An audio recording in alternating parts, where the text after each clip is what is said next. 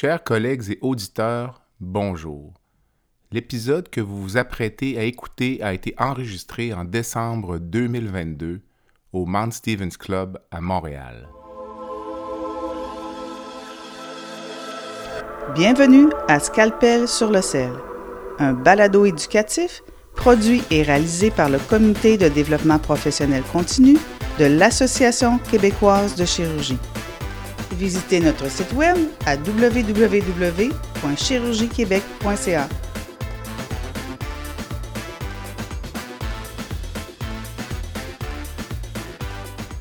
Bonjour, mon nom est Jean-Pierre Gagné du comité de développement professionnel continu de l'Association québécoise de chirurgie.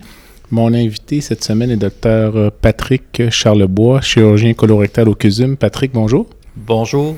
Alors, euh, merci de te joindre euh, à nous. Donc, euh, Patrick est également président de l'Association québécoise de chirurgie, diplômé en médecine et en chirurgie de l'Université McGill, titulaire d'un fellowship en chirurgie colorectale à l'hôpital Cook County à Chicago.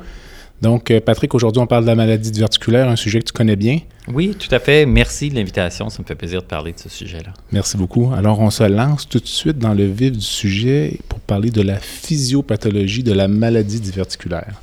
Alors, dans le vif du sujet, dès le départ, euh, maladie diverticulaire. D'abord, euh, avant de parler de maladie diverticulaire, il faut parler un peu de, de ce qu'est la diverticulose. Euh, et diverticulose, donc le développement de diverticules sur la, euh, paroi de notre côlon, des petites hernies de la muqueuse à travers la paroi musculaire euh, du côlon. Euh, la diverticulose est une grande incidence dans, dans la population. on a vu cette incidence-là augmenter de façon importante sur les 100 dernières années. C'est une portion importante de la population qui est atteinte. On parle en diverticulose d'à peu près 30 à 40% des patients rendus à l'âge de 50 ans chez qui on va détecter des diverticules, 60% à 60 ans, et ont même là, au-dessus de 70% rendus à l'âge de 80 ans. Donc, un des facteurs de risque important, c'est euh, de toute évidence euh, l'âge et euh, probablement de la génétique, la région du monde d'où on vient et potentiellement les habitudes alimentaires qui vont avec. Donc, les diverticules sont fréquents, mais seulement une euh, minorité des patients qui ont des diverticules vont développer ce qu'on nomme une maladie diverticulaire, donc des symptômes de leur diverticulose. La maladie diverticulaire peut se présenter sous différentes formes. On va parler évidemment de diverticulite, euh, mais euh, inclus dans la maladie, maladie diverticulaire sont aussi les segments sur diverticulose, euh, ce qu'on nomme maladie diverticulaire non compliquée symptomatique. En anglais, là, on dit SUD, S-U-D-D, Symptomatic Uncomplicated Diverticular Disease. Et c'est un, une entité qui est sur le continuum du colon irritable, euh, des patients qui ont des douleurs euh, plus localisées à la fosse iliaque gauche que, que des douleurs diffuses. Euh, mais qui autrement n'ont pas d'indices inflammatoires élevés, qui n'ont pas de, de signes de diverticulite sur un, scan, mais qui vont avoir des caractéristiques du colon irritable avec dysmotilité, hyperalgésie du, de segment-là du, du colon. Ces patients-là, euh, si tu me permets, donc, cette maladie-là qui s'apparente un peu au colon irritable, notre crainte comme chirurgien, parfois, c'est colon irritable. Comment, pour ce cas, avant de poursuivre, comment tu poses l'indication opératoire pour cette clientèle-là spécifiquement? C'est le groupe pour lequel c'est plus difficile parce que euh, plusieurs de ces patients-là, euh, une, portion peut être très aidée par une résection, puis il y en a qui vont continuer à être euh, symptomatiques malgré une résection. Donc, le, la, sélection est, demeure un challenge et on a peu de critères pour, pour sélectionner ces patients-là pour une chirurgie. Mais c'est une maladie plus fonctionnelle et, règle générale, c'est pas la chirurgie qui est la solution pour ces patients-là. On parlait tout à l'heure de l'âge comme étant un facteur de risque de développer une diverticulose. Si tu me parlais des autres facteurs de risque, que ce soit euh, le sexe, euh, les facteurs alimentaires, c'est souvent des questions que, qu'on se fait poser en clinique. Ou... Donc, euh, la L'enseignement classique pour la diverticulose, c'est qu'on a une diète qui est déficiente en fibres dans les pays nord-américains, euh, entre autres, euh, les pays nordiques, pardon, entre autres.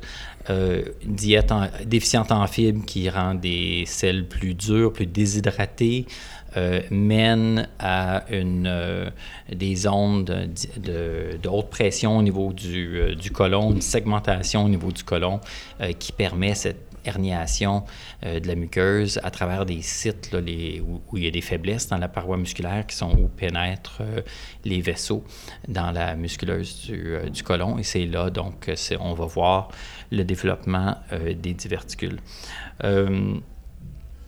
les, euh, donc, cette, euh, donc la, la diète, euh, l'origine ethnique sont des, des, facteurs de risque principaux avec l'âge, donc en continuum sur, sur l'âge. Est-ce qu'il y a un risque de cancer accru chez les patients porteurs d'une maladie diverticulaire? Non, ce n'est pas un facteur indépendant pour le cancer. Puis l'autre chose qu'on aime beaucoup savoir et qui inquiète beaucoup nos patients, c'est euh, les, risques de développer une diverticulite lorsqu'on est porteur d'une diverticulose, surtout avec la population vieillissante et aussi des gens qui sont de plus en plus actifs à un âge avancé, voyage ou autre. Alors, autant où on n'a pas beaucoup de contrôle sur notre développement de, de diverticulose, euh, le développement de diverticulite euh, et a un peu plus de facteurs euh, contrôlables. Alors, les facteurs de risque là, de l'obésité, de mode de vie sédentaire, peu d'activité physique, déficience en vitamine D, vont être des facteurs qui vont contribuer au développement de diverticulite. Alors là, on a des facteurs un peu plus modifiables. Au niveau de la diète, euh, une diète plus riche en fibres peut légèrement réduire le, risque de euh, maladies diverticulaires, euh, mais ce n'est pas une diminution importante. On, les, certains aliments ont été attribués à un développement de, de diverticulite, en particulier les noix, les graines, et la science a refuté ces théories-là.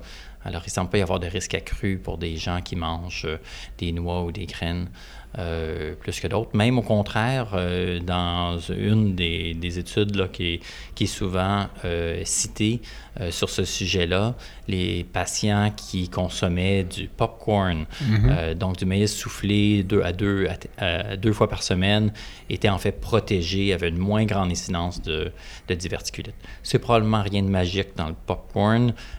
c'est probablement tout simplement un marqueur d'une population qui avait une diète euh, plus saine. Les gens mangeant du popcorn ne sont pas les, pas les mêmes qui mangent des, des chips. Et puis, euh, donc, c'est euh, par, par le. c'est un facteur confondant dans le marqueur d'une diète qui était un peu différente. Et donc, ces patients étaient protégés.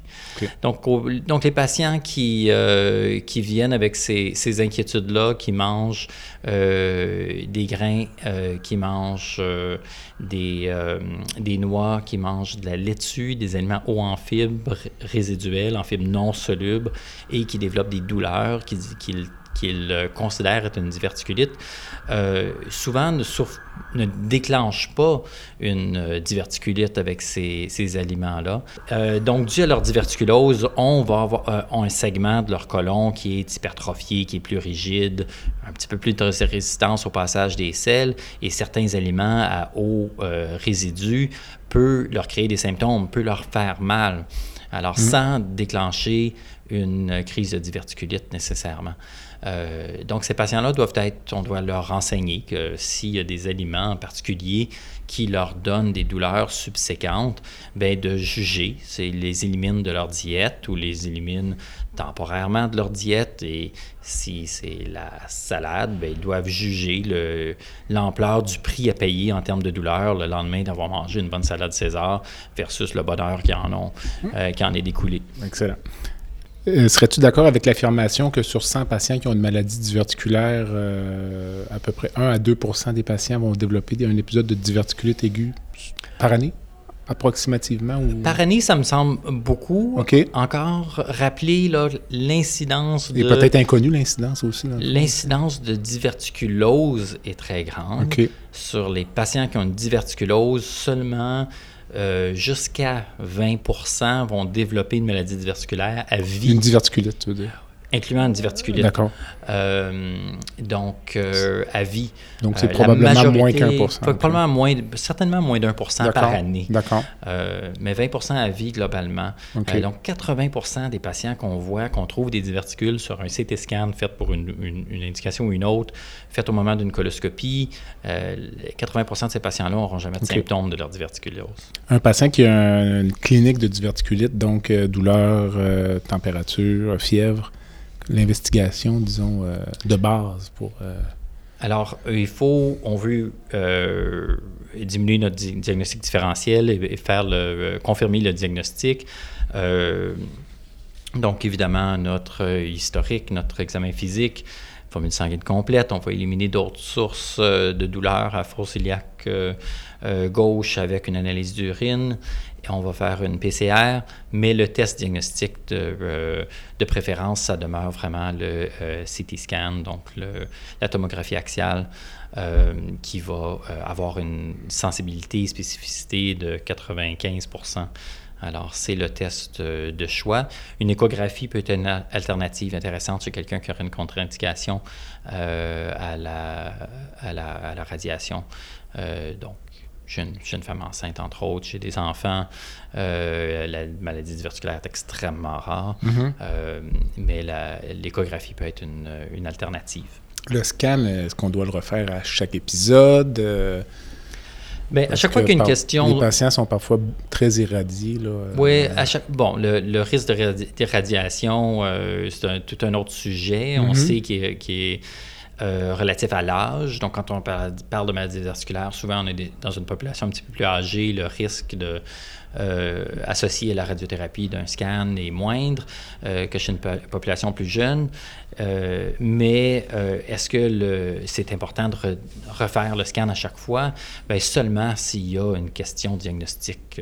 Alors, si ça fait euh, il y a un long intervalle, s'il y a changement au niveau des symptômes euh, et s'il y a progression de symptômes, euh, échec thérapeutique qui doit être réévalué, ben oui, on refait le scan, on n'hésite pas.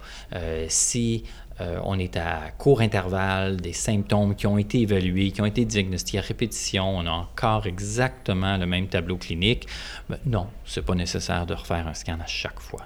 En sous-question, c'était peut-être sur l'indication opératoire. Lorsqu'on aime avoir, euh, souvent on parle en chirurgie d'épisodes documentés, jusqu'à quel point parfois vas-tu te fier simplement à l'histoire clinique pour dire, par exemple, le patient a trois diverticulites documentés au CT scan, il va raconter trois ou quatre autres épisodes relativement similaires. En, en clinique, comment tu prends ça? Tu dis sept épisodes ou tu balances ceux qui sont documentés par rapport à ceux qui ne le sont pas? Et ça demande beaucoup de jugement clinique, euh, Mhm. mais ça ne demande pas absolument un CT scan à chaque fois. Si on, il, euh, on parce que un CT scan n'égale pas nécessairement un épisode. Il y a un épisode plus prolongé qui a pu être scanné plus qu'une fois, puis c'est un smoldering disease, alors Mhm. avec l'argument contraire. Euh, et euh, et d'autres patients connaissent vraiment très bien leur maladie euh, et peuvent euh, eux-mêmes documenter là, le- une, une récidive importante. Alors, il, il faut juger, il faut connaître ces patients, il faut juger qu'est-ce qu'ils ont euh, considéré comme étant, euh, comme étant une crise. euh, c'est et différencier d'une indigestion qui a, duré, euh, qui a duré une nuit versus une, une douleur de 72 heures, puis euh, ils se sont médicamentés, puis ils ont, ils ont, ils ont, ils ont passé à travers à la maison euh, par eux-mêmes, mais qui représentaient probablement une vraie, euh, un vrai épisode.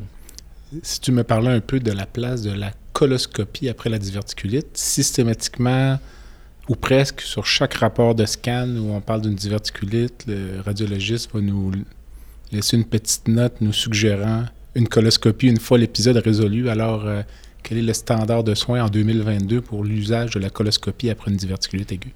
Les, lignes directrices demandent toujours une, coloscopie euh, à six semaines après un épisode de diverticulite aiguë pour confirmer le diagnostic.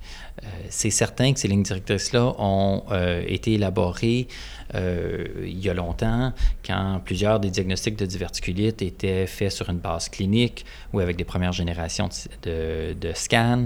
Mm-hmm. la résolution des scans, l'habilité de nos radiologistes de, démontrer un, un, épaississement excentrique de la paroi du côlon qui pourrait plus suggérer une néoplasie qu'une diverticulite est, est beaucoup mieux de nos jours qu'elle l'était il y a 10 ans Euh, certaines études ont démontré que la population post-diverticulite, que des coloscopies, a une incidence moindre que la population générale euh, d'adénomes et de lésions, euh, de lésions avancées du côlon ce qui est tous des arguments qui pourraient remettre en doute la nécessité de, euh, de faire des, euh, des, coloscopies chez tous les patients, mais ça, demeure le standard. Maintenant, si le patient a déjà eu une coloscopie à l'intérieur de deux ans et que les symptômes euh, correspondent à la diverticulite, surtout si des épisodes de diverticulite antérieure avaient déjà eu lieu, ben, il n'y a pas lieu de recommencer la coloscopie. Là. Une petite question rapide. Parfois, le patient est référé pour une coloscopie post-diverticulite est juste mal orienté trop vite en coloscopie. Es-tu à l'aise de faire une coloscopie deux semaines après euh, une diverticulite ou tu vas retourner le patient à la maison? Diverticulite aiguë simple, évidemment, pas... Euh, euh, ben, bonne question. Euh, c'est un. Euh, je, me, je me rappelle pas de la situation. Mm-hmm. les attentes en coloscopie fait qu'ils sont pas cédulés si vite que ça. mais face au scénario, dans, dans un autre milieu peut-être que le mien, c'est les perforations par coloscopie dans un contexte de diverticulite demeurent très rares. Euh, donc, de balancer ce risque-là, malgré la crainte mhm. théorique de micro-perforation qui existe, puis l'air qu'on pourrait augmenter, euh, euh, et cette fuite, puis la, perforation. Donc, malgré cette crainte théorique-là, théorique -là, en pratique, ça ne semble pas se manifester. Mhm. Balancer ça avec tout l'inconfort qu'on a imposé au patient de venir se faire sa préparation puis de se présenter, probablement que je la ferai à la coloscopie. Euh, si on parlait un peu de l'utilisation seule des anti-inflammatoires dans le traitement d'une diverticulite aiguë, sans antibiotiques donc. Oui, il euh, faut, faut différencier deux choses. Les anti-inflammatoires ont une mauvaise réputation avec la diverticulite parce qu'il y a des bonnes études qui démontrent que les patients qui ont une prise chronique d'anti-inflammatoires d'AINS de, ont des, des, diverticulites plus compliquées, ont plus de risques de saignement, ont plus de risques de perforation. Euh, ta question, si je la comprends bien, c'est le patient qui arrive, qui n'est pas sur AINS, qui a un épisode de diverticulite euh, non compliqué, patient qui tolère quand même bien cette diète, qui n'est pas, euh, pas sceptique, on décide de traiter euh, en externe avec ou sans antibiotiques. Euh, et pour traiter ces symptômes de douleur, on va donner du Tylenol et on peut très bien incorporer des AINS dans le, dans le, dans le protocole de traitement à ce moment-là, comme, non seulement comme antidouleur, mais comme anti-inflammatoire pour la zone de diverticulite, avec des bons résultats et de façon sécuritaire. Donc, on n'a pas besoin de donner des antibiotiques à toutes les diverticulites aiguës. Est-ce que j'ai dit ça? Non, je, je, veux le faire. Parce que c'est un point important, puis je pense que c'est un malaise que beaucoup de chirurgiens ont. Et c'est plus facile de donner des antibiotiques. On libère le patient, on s'inquiète moins du devenir, puis c'est une nouvelle pratique pour plusieurs aussi. Euh, tout à fait. Et ces pratiques-là ne sont pas intégrées euh, partout mm-hmm. et, et c'est correct. Et comme chirurgien, on tend à avoir les cas qui sont un peu plus sévères, un peu plus avancés, sont présentés à l'urgence. Alors, il euh, faut comprendre que les études qui, voient les, les qui ont fait ces tests-là euh, ont, une population globale de diverticulites qui viennent de différents milieux. Souvent, ça a été fait, euh, pas en Amérique du Nord, mais en Europe. dans les premières grandes études sur l'utilisation d'antibiotiques, c'était des patients qui étaient hospitalisés, mis sur soluté. Euh, donc, avec ou sans antibiotiques, on n'a pas montré de différence dans ces cas-là. Euh, dans des études un petit peu plus euh, conformes avec nos pratiques où les patients étaient traités en externe, encore là, dans, les patients sélectionnés avec diverticulite non compliquée, pas de différence avec ou sans antibiotiques. Donc, il y a certainement une place pour une sélection de patients pour omettre l'antibiothérapie. Le, il faut bien sélectionner ces patients-là. Et je pense que cette, cette, cette effort d'éducation-là, d'omission d'antibiotiques, doit être fait beaucoup chez les gérontologues, chez les médecins de famille qui avaient tendance à traiter les diverticulites d'emblée par réflexe avec, euh, avec des prescriptions d'antibiotiques, à donner des prescriptions ouvertes, de répéter euh, à chaque crise que les patients s'auto-traitaient. Alors, je pense que cette population-là peut, euh, la pratique doit évoluer et on devrait en donner moins. C'est plus rare que par le temps qu'ils sont à l'hôpital, qui ont été vus par l'urgentologue, la chirurgie a été consultée, euh, qu'on va euh, omettre l'antibiothérapie, euh, mais il y en a. ça dépend des, facteurs mm-hmm. locaux de, référence. Là, et ce n'est pas, pas 100 des gens. Les lignes directrices sont floues et permettent, les, les, dernières, quand je parle de lignes directrices, je me fie surtout aux lignes directrices du, euh, de la euh, Société américaine de chirurgie colorectale, dont RCRS, mm. euh, qui a mis à jour ses lignes directrices pour la diverticulite il y a deux ans, je crois. et ils ont pour la première fois mis dans les lignes directrices qu'il était euh, correct de considérer de ne pas donner d'antibiotiques. Alors, il faut faire attention sur les mots. C'est correct de le considérer, euh, alors qu'avant, c'était que des antibiotiques devraient être donnés à tout, tout épisode de diverticulite. Donc, une évolution. On va parler de diverticulite compliquée dans quelques instants, mais quel patient porteur d'une diverticulite aiguë non compliquée vas-tu admettre euh, à l'hôpital? Donc, euh, le patient avec des signes de, sepsis, les globules blancs sont élevés, ils ont une douleur, certainement s'ils ont nausées, vomissements, qu'on ne tolèrent pas bien leur diète. Euh, euh, et les patients qui auront un abcès sur leur TACO, qui ont plus gros risque d'échec que l'antibiothérapie seule. Et règle générale, pour la diverticulite aiguë non compliquée, la durée de ton traitement antibiotique, tu vas viser combien? Euh, un, 10 jours.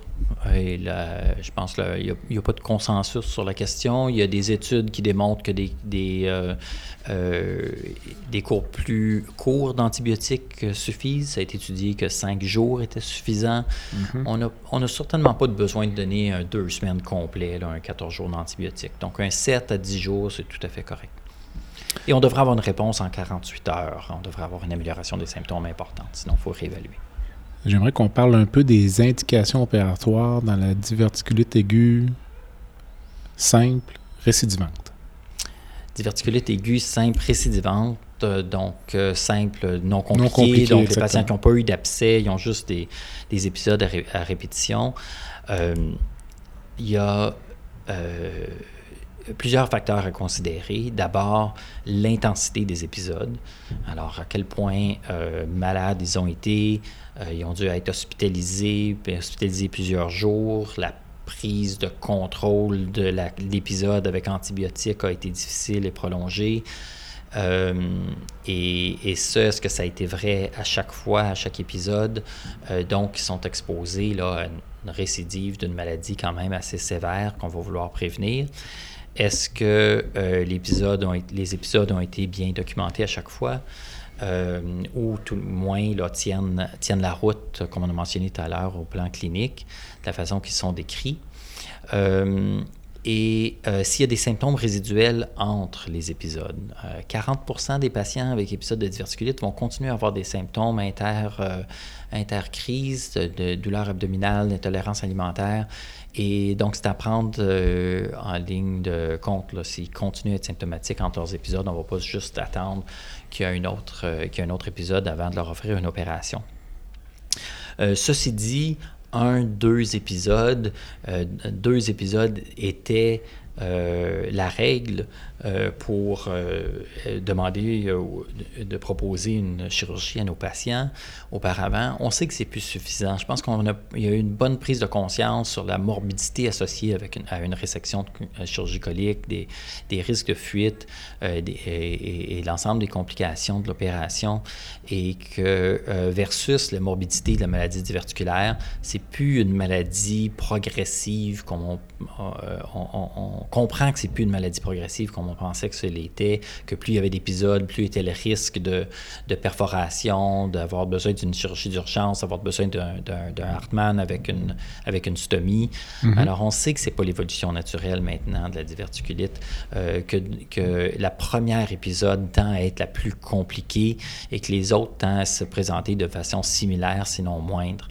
Euh, sauf pour le gros abcès, qui tend à récidiver encore en gros abcès assez sévère aussi, peut se compliquer davantage, mais les autres ne tentent pas à se compliquer davantage. Euh, dans ce contexte-là, euh, de dire que deux épisodes suffit pour justifier une opération n'est plus jugé suffisant. Euh, combien alors? Mmh. Euh, il y a un modèle théorique qui avait été fait par des chercheurs dans l'État de Washington euh, sur des grosses bases de données américaines d'incidence de diverticulite et eux avaient avait trouvé un cut-off à quatre épisodes où là, les, les, courbes se croisaient, là, où le, risque de, de, les bénéfices d'une résection euh, les, euh, les risques de, de, récidive et de morbidité dus à la diverticulite même. Donc, euh, selon ce modèle-là, il fallait attendre après un quatrième épisode avant d'offrir une, résection. Mais encore là, ça dépend de l'ensemble du tableau clinique. Il y a des patients qui souffrent pendant tout ça, puis on n'attendra pas un mhm. quatrième épisode. alors qu'il y en a d'autres qui ont plein de comorbidités, qui vont avoir eu 4, 5, 6 épisodes assez légers, puis on les opérera quand même pas. Ils récupèrent très bien complètement entre leurs épisodes. On sait qu'ils vont récidiver, qu'ils ont un risque, de, après 4 épisodes, là, un risque de 80% de récidive de leur euh, diverticulite, mais ça ne sera pas plus sévère. Ils ne se ramasseront pas avec un sac. Et puis, on peut traiter leur, euh, leur récidive euh, bien, avec ou sans antibiotiques. Excellent. On prend une courte pause.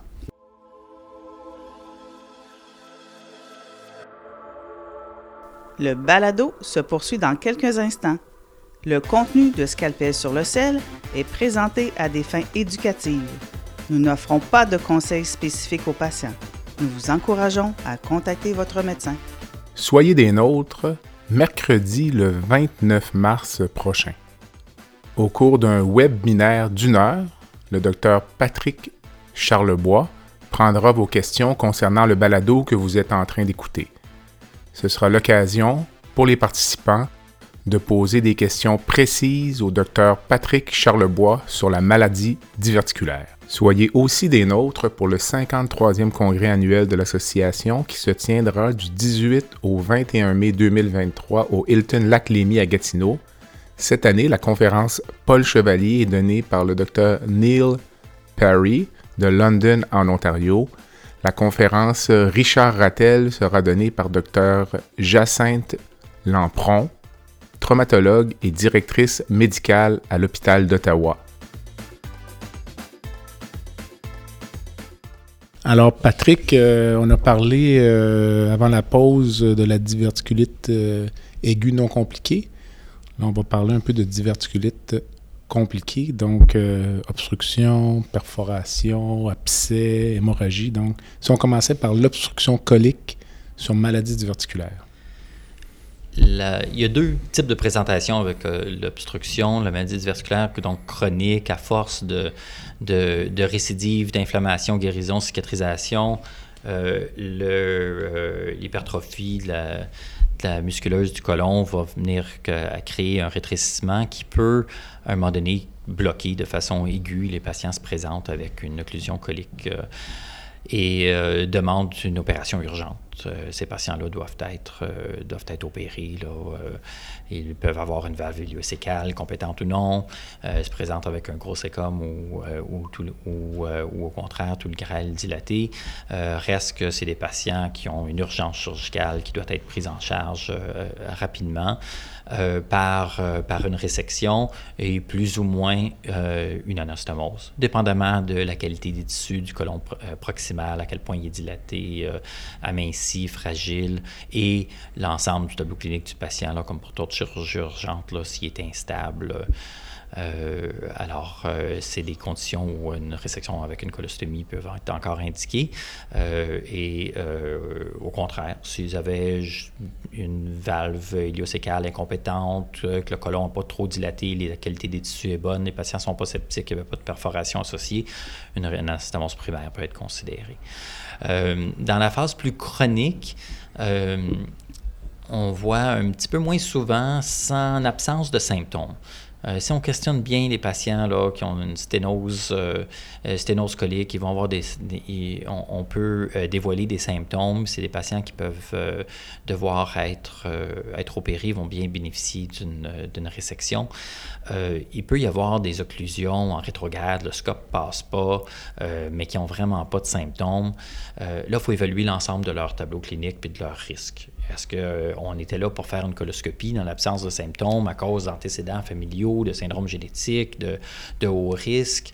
Euh, est-ce que quel âge a le patient, pendant combien de temps est-ce qu'on va devoir? Et l'intensité euh, de la surveillance euh, du screening de leur colon qu'on va vouloir faire et qu'on n'est pas capable de faire.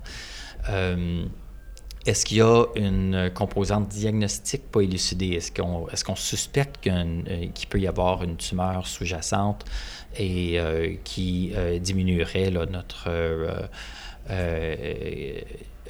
notre, notre, threshold pour, pour opérer? Alors, chaque cas est individualisé dans ce, dans ce cas-là. recherche de symptômes, s'il y a des symptômes associés avec une sténose colique, opération. S'il y a question diagnostique, on pense qu'il peut y avoir un cancer sous-jacent, on n'est pas capable d'aller le voir directement. Euh, résection. Et puis, euh, à l'opposé, au risque chirurgical, euh, pas de symptômes associés avec sa sténose, on l'observe.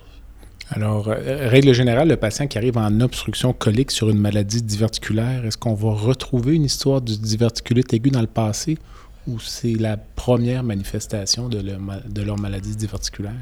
Alors, ils vont être comme les patients qui sont en, en, chronique où le scope passe pas. Là. Si on va leur poser des questions précises, leur tolérance, leur, aux différents aliments, souvent ils ont eu certaines restrictions alimentaires, des douleurs récidivantes qu'ils attribuaient peut-être à un colon irritable, puis finalement c'était leur diverticulite euh, ou leur maladie diverticulaire. Euh, qui était en développement, euh, mais souvent, ils n'auront pas eu un épisode aigu de diverticulite. Mm. La perforation sur maladie diverticulaire, euh, comme première question, je te demanderais donc le patient qui arrive avec une diverticulite aiguë, qui a une présentation d'une diverticulite aiguë non compliquée au point de vue clinique, mais avec un pneumopéritoine au niveau des coupoles diaphragmatiques comment tu as, on a tendance à les traiter parfois médicalement parce qu'ils sont bien, mais c'est pas tout à fait la même clientèle. Euh, oui, comment tu abordes ça? Euh, il faut traiter le patient d'abord, pas mhm. traiter le CT scan. Alors, effectivement, on va se permettre de euh, traiter des micro-perforations avec un petit pneumopéritoine, euh, des bulles d'air autour du, autour du côlon, au-dessus du foie, en dessous des coupoles, euh, sans trop de liquide libre, qui cliniquement semblent être bien. c'est pas les patients qu'on va traiter sans antibiotiques, c'est pas les patients qu'on va retourner chez eux, on va les admettre, on va les mettre sous, sous antibiotiques, on va les observer de près, comprenons-nous. mais on n'est pas obligé de les, les amener au bloc d'emblée. On peut se donner un 24, 48, 72 heures, s'assurer qu'il euh, euh, continue à s'améliorer, que le tableau euh, clinique ne se dégrade pas. Et la plupart de ces patients-là vont bien évoluer. Si on parlait de l'abcès diverticulaire, donc... L'abcès diverticulaire, donc, qui est fréquent et qui est la, base de notre classification de diverticulite aiguë, la classification d'Inchi, chirurgien qui était chirurgien de l'Hôpital général de Montréal, chez nous, Dr. Inchi qui avait classifié donc en quatre euh, catégories euh, la maladie diverticulaire, euh, donc celle avec un, sans abcès, celle avec un abcès péricolique, celle avec un abcès pelvien, l'abcès perforé, donc avec diverticulite purulente, et finalement la diverticulite avec péritonite fécale. donc, pour parler d'abcès, les patients qui se présentent avec un abcès de moins de 4 cm vont bien répondre à une antibiothérapie. encore là, on les admet, on les observe, on donne antibiotiques intraveineuses dans ce cas-là. et puis, on s'assure qu'ils répondent bien au traitement. la grande majorité va, répondre même sans, drainage. plus de 4 cm, l'échec, le taux d'échec est trop élevé. on va favoriser grandement un drainage percutané. Euh, les, euh, avec un drainage percutané qui, euh, qui, fonctionne bien, on va être capable de rendre une situation urgente dans une situation tout à fait élective. Ils vont pouvoir récupérer de leur épisode de diverticulite, sortir d'hôpital, être vus en clinique externe et là avoir une discussion à savoir si une résection est nécessaire ou non. Euh, jusqu'à récemment, post, euh, post-diverticulite compliquée par un abcès demandant euh, drainage percutané, la norme était d'offrir une résection. le taux de récidive est élevé. le taux de récidive qui est pas, qui est compliqué avec récidive d'abcès et le risque que cet abcès-là perfore de péritonite purulente est plus élevé. donc, c'est vrai que la plupart de ces patients-là devraient euh, à, se voir offrir une résection. Mais ça dépend du patient. Un patient pas mal plus âgé, risque chirurgical plus élevé, euh, il faut comprendre que oui, le risque de récidive est élevé, mais chacune de ces récidives-là peut encore être traitée médicalement avec succès. Mm-hmm. Euh, et donc, balancer le, le risque associé à, cette récidive-là, puis la réhospitalisation, puis le retraitement, puis le retrait, le avec le risque concentré qui peut être associé avec une résection colique. Euh, les dernières dignes directrices disent que tout patient qui euh, a eu un drainage d'abcès péridiverticulaire euh, n'a pas nécessairement besoin d'être opéré. Ce sont des euh, lignes directrices qui sont comme construites de façon négative. oui, euh, c'est de, considérer, peut être considéré d'omettre, oui, effectivement, tout à fait. Et quand j'ai rencontré Scott Steele, qui était le président du comité de, des lignes directrices CRS à cette époque-là, et et les lignes directrices de maladies verticulaires, quand ils ont été publiées, euh, ça s'est suivi, nous comptait le, hate mail qu'il a reçu par la mhm. suite, les insultes, il s'est fait traiter de moron pour avoir des lignes directrices qui disent, ben, considérer ou selon l'état clinique du patient, d'ouvrir le jugement. Sauf que c'est vrai. Mhm. Euh, il faut, on ne peut pas classer l'ensemble des patients avec leur présentation clinique dans une même boîte. Il faut traiter non seulement seulement la maladie, mais la maladie et, le patient. Et ça donne beaucoup de possibilités et, on doit avoir une certaine, une certaine ouverture. Alors, dans ce cas-ci, c'est de dire, ben oui, les patients avec des abcès sont à risque de récidive, et, mais ça, ça veut dire quoi une récidive euh, de la maladie diverticulaire chez ce patient-là avec un abcès? Mm-hmm. et euh, versus ça veut dire quoi d'entreprendre une, opération chez ce patient-là qui est cardiaque, pulmonaire, sur oxygène à la maison, ben là, euh, on va, on va y refaire un drainage percutané si ça revient. Le patient qui aura un abcès, je te dis, autour de 4 cm, donc qui pourrait être traité par antibiotiques seul, mais qui est facilement drainable ah, percutané. on le draine. Tu le fais drainer quand même pour raccourcir, j'imagine, la durée du traitement antibiotique pour prendre le contrôle plus rapidement. Tout à fait. Le patient qui a un abcès diverticulaire plus volumineux, qui serait non, non amenable à un drainage percutané pour des raisons techniques, localisation, position du grêle ou autre, et que tu décides d'amener en salle d'opération, est-ce que tu vas en salle d'opération simplement pour mettre un drain dans la collection ou lorsque tu vas en salle d'opération avec un abcès diverticulaire, tu offres un traitement définitif. Là, je ne parle pas de la péritonite diverticulaire, mais vraiment de l'abcès diverticulaire non amenable à un drainage percutané. Oui. Euh, nos radiologistes sont excellents. Alors, ces situations-là, quand l'abcès est, gros, c'est quand même assez, assez rare. Imaginons ce scénario-là. Alors, euh, imaginons là, je mais si j'amène le patient en salle d'opération, euh, je vais euh, planifier une, résection rendu là. Je peux juste drainer l'abcès. la problématique avec le drainage d'abcès, avec les lavages péritoniales associés à la péritonite, c'est que c'est le, ça demande de, à haut à haut taux de réintervention. Alors, mhm. il, va, falloir retourner à en salle d'opération, il va falloir refaire des drainages percutanés par la suite. Mhm. L'ensemble de l'épisode de, soins, d'hospitalisation est long. Euh, alors euh, qu'on sait qu'avec une résection, euh, les patients évoluent très bien. Ah, toujours avec un bémol sur de quel patient on parle exactement, mais pour le patient moyen, même avec certaines comorbidités qui s'est présenté avec un gros abcès, la résection est indiquée. Un abcès diverticulaire qui serait plutôt pelvien, es-tu à l'aise à offrir un drainage transglutéal, transrectal ou transvaginal? Toutes les avenues sont bonnes? Toutes les avenues sont bonnes. Excellent.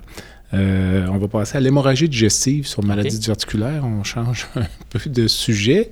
Donc, euh, peut-être parler là, un peu d'incidence, puis de... C'est comme les examens du collège, du, du, collège royal. Tout à fait, mais, euh, sujet, c'est ça. Mais tu as ton permis de pratique avant et tu vas l'avoir après. OK, vas-y sur les hémorragies. Donc, un peu en termes d'incidence, localisation, puis euh, parce que on en parle beaucoup, mais dans les faits, on opère rarement des hémorragies diverticulaires. Oui, euh, bien, très rarement. Elles sont difficiles à, bien localiser. Dans la mhm. plupart des, cas, la coloscopie se fait une fois que l'hémorragie est finie. Euh, la localisation n'est pas nécessairement facile. On pense que les hémorragies sur maladie diverticulaire sont dues à une ulcération à l'embouchure du justement là où sont les vaisseaux qui, traversent la paroi euh, de l'intestin. Euh, c'est par cette, euh, ouverture-là que se, développe le diverticule et donc le vaisseau comprimé sur l'embouchure du diverticule, s'il y a une, érosion qui se crée, peut donc éroder jusqu'à l'intérieur du, vaisseau et ça saigne. C'est un saignement qui tend à être massif, qui est important, un saignement d'une artériole qui est, qui est important, euh, qui va être euh, euh, sporadique, qui va se produire d'un coup, ça saigne, ça saigne massivement, puis ça arrête. Hmm. donc, ça ne tend pas à être des hémorragies qui durent longtemps. Euh, et peuvent être pris en charge euh, par, le, par l'endoscopiste si on peut trouver le site euh, dans sa phase aiguë. Les clips peuvent être appliqués, différentes techniques de, de contrôle de l'hémorragie peuvent être mises en place, mais c'est rare qu'on ait besoin d'aller vers une, vers une résection. Et certainement, une résection segmentaire d'urgence pour une, pour une hémorragie qui n'arrête pas, ça serait une situation très, très inhabituelle. Très rare, OK, c'est bien. Quelles seraient, selon toi, les indications opératoires absolues dans la, maladie diverticulaire? Donc, il en reste peu, là, donc... Euh, euh, on en a parlé un peu depuis le début, mais pour résumer, là... La, donc, la, perforation, alors, avec, avec péritonite, où on, patient sceptique, on va, alors, péritonite fécale ou péritonite euh, purulente, on va euh, aller en salle d'opération de façon urgente, on va faire la résection. Euh, et là, il y a la question d'anastomose ou mm-hmm. non. Alors, il y a tout un, volet de littérature là, qui s'est développé, là, qui démontre la sécurité de, procéder avec une anastomose primaire, même dans un contexte de péritonite, tant que le patient est en, état de le tolérer, donc il n'est pas trop sceptique, pas trop sur, euh, euh, euh, voyons, sur les amines, n'a pas trop saigné, les, critères qu'on a en, en traumatologie. Il n'est pas euh, encore, encore capable de coaguler, pas trop froid. Alors, je pense que j'ai nommé tous les critères. Mm. Euh, donc, euh, les tissus sont, sont, adéquats. On peut procéder à une anastomose primaire. dans le cas contraire de patients instables, on fait une, une stomie. Donc, résection pour les, pour les perforations en péritonite. Résection pour les patients en occlusion, mm-hmm. résection pour les diverticulites qui euh, échouent le traitement médical. Euh, donc, pendant l'hospitalisation, on, les hospitalise, on les met sous antibiotiques, ils sont pas mieux, continuent à avoir mal. Deux, trois jours après, on voit plus la fin, quatre jours, cinq jours. Euh, mais à un moment donné, il faut dire c'est assez. ce patient-là doit être opéré pour finalement récupérer. des épisodes sévères récidivants, on peut se donner, on, se rappelle du chiffre de 4, mais sinon avec symptômes inter-épisodes résiduels. Les patients qui ont eu diverticulite compliqué avec un abcès demandant drainage percutané sont à haut risque de récidive, surtout si c'est un abcès pelvien. Et euh, donc, ces patients-là, on devrait, dans la majorité des cas, leur offrir une résection élective par la suite. Euh, c'est euh, à moins d'un patient avec plusieurs comorbidités, on a parlé qu'on pouvait omettre l'opération chez ces patients-là. Classerais-tu la fistule colovésicale aussi dans les indications absolues? Ah oui, tout un, sujet qu'on n'a pas couvert. Donc, mm-hmm. évidemment, ensuite, dans les complications sont les, euh, sont les différentes fistules. Mm-hmm. Alors, euh, la pathophysiologie des fistules sur maladie diverticulaire, hein, c'est de développer un abcès, puis l'abcès perfore dans un, un organe euh, adjacent. Donc, le plus fréquent, c'est la vessie qui est pas loin. Donc, il forme une... donc, l'abcès décompresse dans la vessie et mène à une fistule Cette fistule-là aurait pu être à la peau avec une fistule euh, colo-aérique. Euh, euh, et ensuite, mais j'en ai vu sur le fundus de l'utérus, j'en ai vu sur des trompes, j'en ai vu sur des urtères. Euh, j'ai vu des, euh, récemment une fistule qui euh, a longé le rectum et s'est présentée en abcès périanal. Alors, que toutes ces fistules-là sont des manifestations de maladies diverticulaires compliquées et devront, être opérées par, devront être opérées par une résection. Euh, la fistule colovaginale, une autre présentation quand même relativement fréquente. Est-ce que tu proposes toujours une chirurgie? J'ai l'impression que ce sont souvent des patientes plus âgées ou... Euh, ben, plus âgés, c'est des patients hystérectomisés. Mm, tout à fait. Euh, et sinon, l'utérus protège contre cette manifestation-là mais euh, c'est des patients qui peuvent être très symptomatiques. Mhm. Alors, il faut, faut, balancer l'ampleur des symptômes avec le risque chirurgical, euh, mais les patientes qui passent des sels et des gaz constamment par le vagin, euh, on n'a pas le choix. On n'a pas vraiment le choix. Bref, mot sur la diverticulite du colon droit. Oui. Donc, euh, Alors, euh, peu fréquente, malgré l'incidence de diverticulose du colon droit, surtout si les populations euh, d'origine asiatique, mais parfois vont se présenter avec, avec une diverticulite. nos critères demeurent les, semblables. Hein. alors, ça elle va beaucoup plus rarement se compliquer, cette, diverticulite-là, plus rarement avoir un abcès, donc beaucoup plus rarement avoir besoin d'être euh, euh, d'être opéré. Fait n'en fait vraiment pas beaucoup des hémicolectomies droites pour diverticulite à droite. Euh, et, euh, mais les critères sont, sont, semblables. Peu étudié, c'est une population, une tranche de population beaucoup plus petite comparativement à la diverticulite sigmoïdienne. Alors, l'ensemble des études que j'ai pu mentionner se considèrent toujours uniquement la diverticulite sigmoïdienne. Alors, mm. euh, pour euh, la, droite, on a peu de données pour guider nos, euh, gestes. Si tu c'est plus rare de nos jours avec l'imagerie, mais euh, si tu vas au bloc opératoire pour une appendicite aiguë, tu trouves un phénomène inflammatoire sur le colon droit qui a l'air d'une diverticulite, tu laisses le colon en place ou tu euh, fais une résection? Euh, Sans perforation, là, tu sais. Oui, j'ai, déjà fait les, les deux. Alors, euh, dépendamment du, euh, du, tableau, de l'ampleur de l'inflammation, la question diagnostique. Ah, le risque de cancer, peut-être? risque, de, risque de cancer, maladie inflammatoire. à quel point je pense que ça peut se résoudre seul. Puis d'un autre côté, je me souviens d'un cas là, où ça était vraiment une diverticulite. on voyait des diverticules et on a décidé en laparoscopie de tout simplement euh, euh, cesser l'opération, puis donner des antibiotiques, puis il a bien évolué aussi. Donc, c'est du cas par cas. Le cas par cas. On va parler, euh, on approche de la fin, des principes de base de la résection sigmoïdienne dans la maladie diverticulaire. Donc, les, les grands critères de, oui, alors c'est quelque chose qui est bien, bien compris. on veut enlever le colon sigmoïde au complet. Euh, on veut en proximal euh, jusqu'à du colon qui est grossièrement normal, donc qui est souple, qui est de calibre normal, qui n'est pas rétréci, qui n'est pas épaissi, euh, qui n'est pas nécessairement sans diverticule. Alors, il peut y avoir des diverticules sur l'ensemble du cadre colique. Alors, on ne cherche pas à enlever 100 des, des, diverticules. On veut euh, une zone qui, euh, qui, est, qui d'apparence saine. Et euh, en distal, on va vouloir aller jusqu'au haut du rectum. Les études qui ont, qui le risque de récidive avec une ont pu différencier très bien les résections qui avaient été faites vraiment sur le haut du rectum versus sur le sigmoïde distal. Et les anastomoses sur le colon sigmoïde distal avaient beaucoup plus de récidives. Alors, pour avoir des taux de récidive de 5% et moins, c'est une anastomose donc sur le haut du, rectum. Donc, on veut s'assurer qu'il n'y a plus de ténia, il n'y a plus de diverticules du tout. c'est surprenant, des fois, on pense qu'on y est, puis on dissecte notre méso en postérieur, puis oups, il y a un petit diverticule qui est trouvé là, ben ça vaut la peine d'aller plus bas. D'abord, si on fait une anastomose avec, un, avec une agrafeuse en transanal, il va passer beaucoup mieux jusqu'au haut du rectum. On va avoir beaucoup de difficultés à passer le colon sigmoïde. Fait que si on se bat pour passer la tête de l'instrument, c'est probablement qu'on n'est pas allé assez bas. Euh, avec notre, notre ou CDH.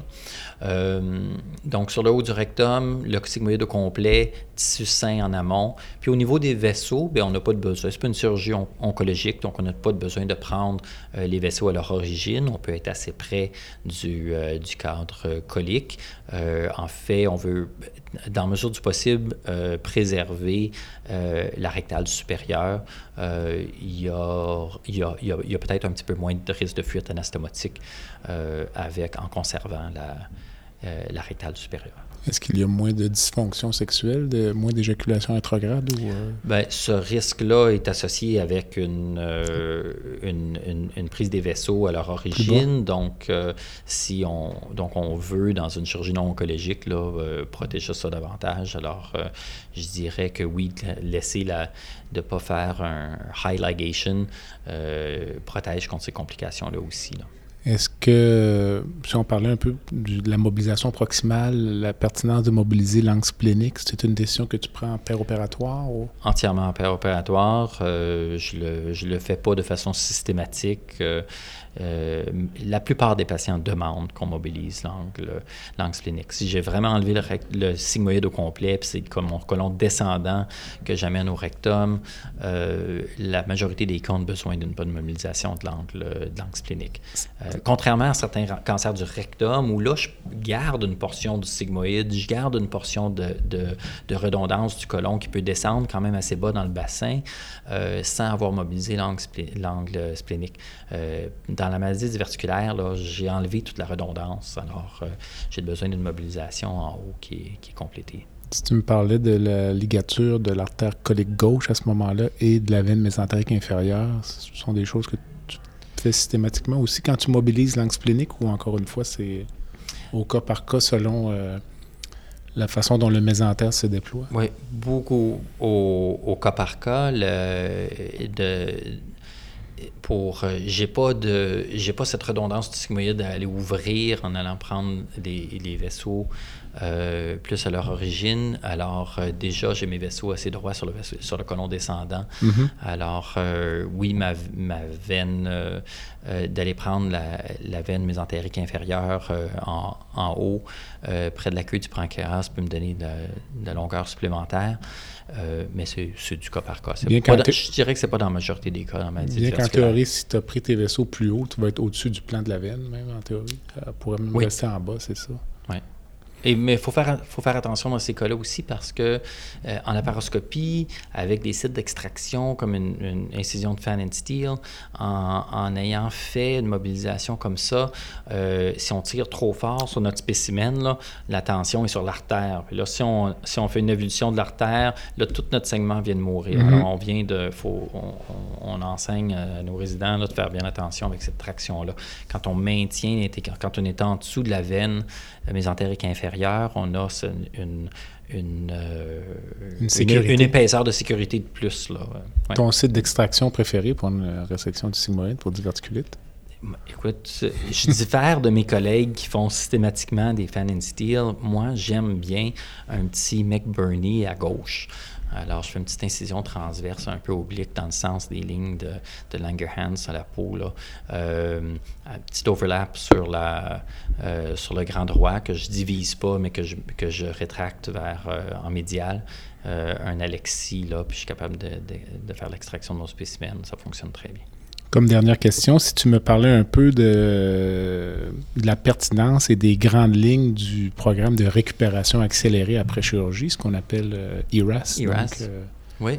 Euh, dans les principes d'IRAS euh, doivent être appliqués tout au long du continuum là, de, de, la prise en charge d'un patient pour une opération comme ça. Donc, ça commence dans le bureau avant l'opération, euh, d'informer le patient qui va être dans un, de, notre façon de faire, euh, de sa récupération suite à l'opération, pas qu'il s'attende à être hospitalisé pendant une semaine après son opération.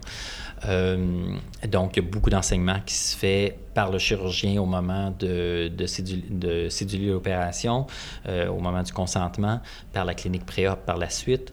Euh, la prise en charge par euh, l'anesthésie avec une plurimodalité d'analgésie post-opératoire. On utilise, on fait ces cas-là par la paroscopie dans mesure du possible. on va éviter les épidurales. On va faire une, on fait des tap blocks.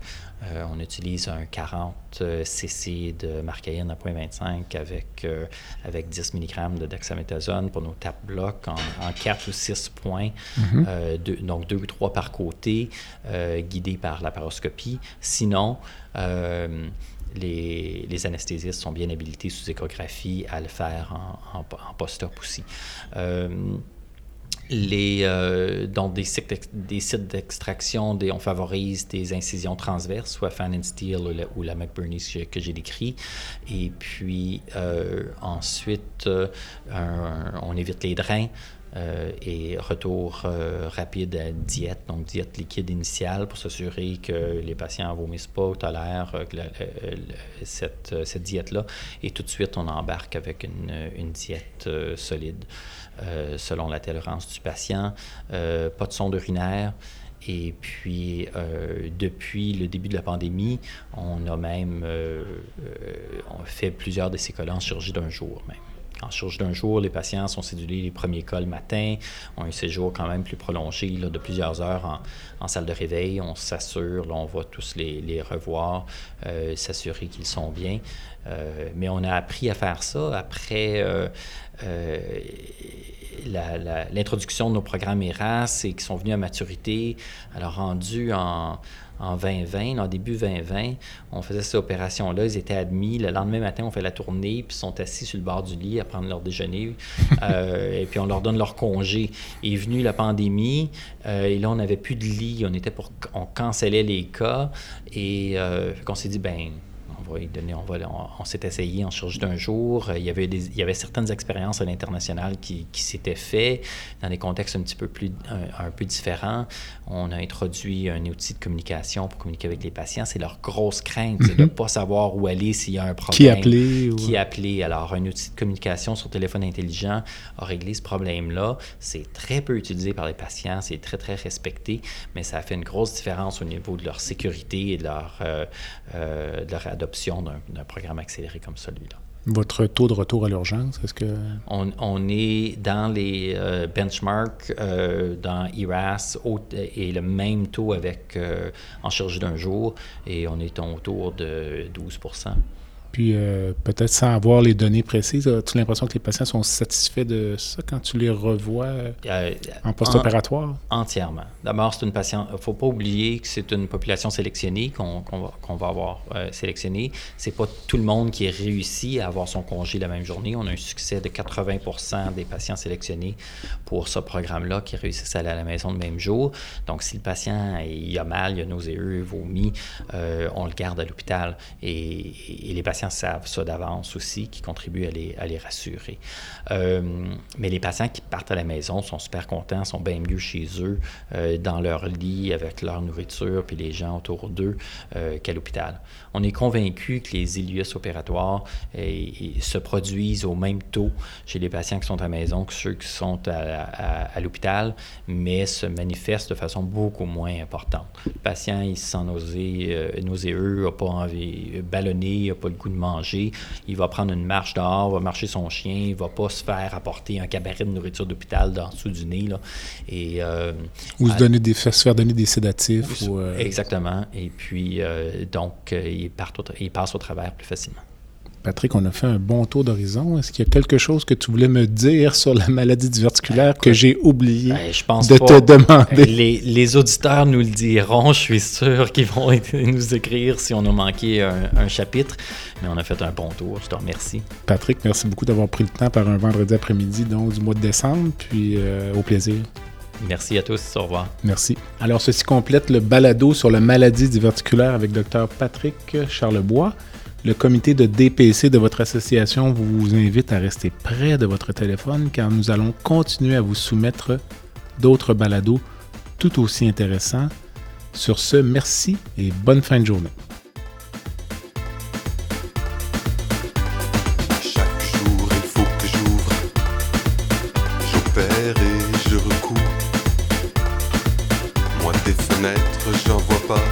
J'ai des artères plein les bras. J'ai fait renaître, mis en état. Sur terre, n'a pas deux comme moi. Je voulais avoir la gloire. Je l'ai vu dans le bloc opératoire. Je voulais avoir la gloire. Je l'ai vu dans le bloc opératoire. Oui, je brandis mon bistouri, oui. Je brandis mon bistouri, oui. Je brandis mon bistouri, oui. Mon bistouri. Je voulais avoir la gloire. Je vu dans le bloc opératoire. Je voulais avoir la gloire. Je vu dans le bloc opératoire.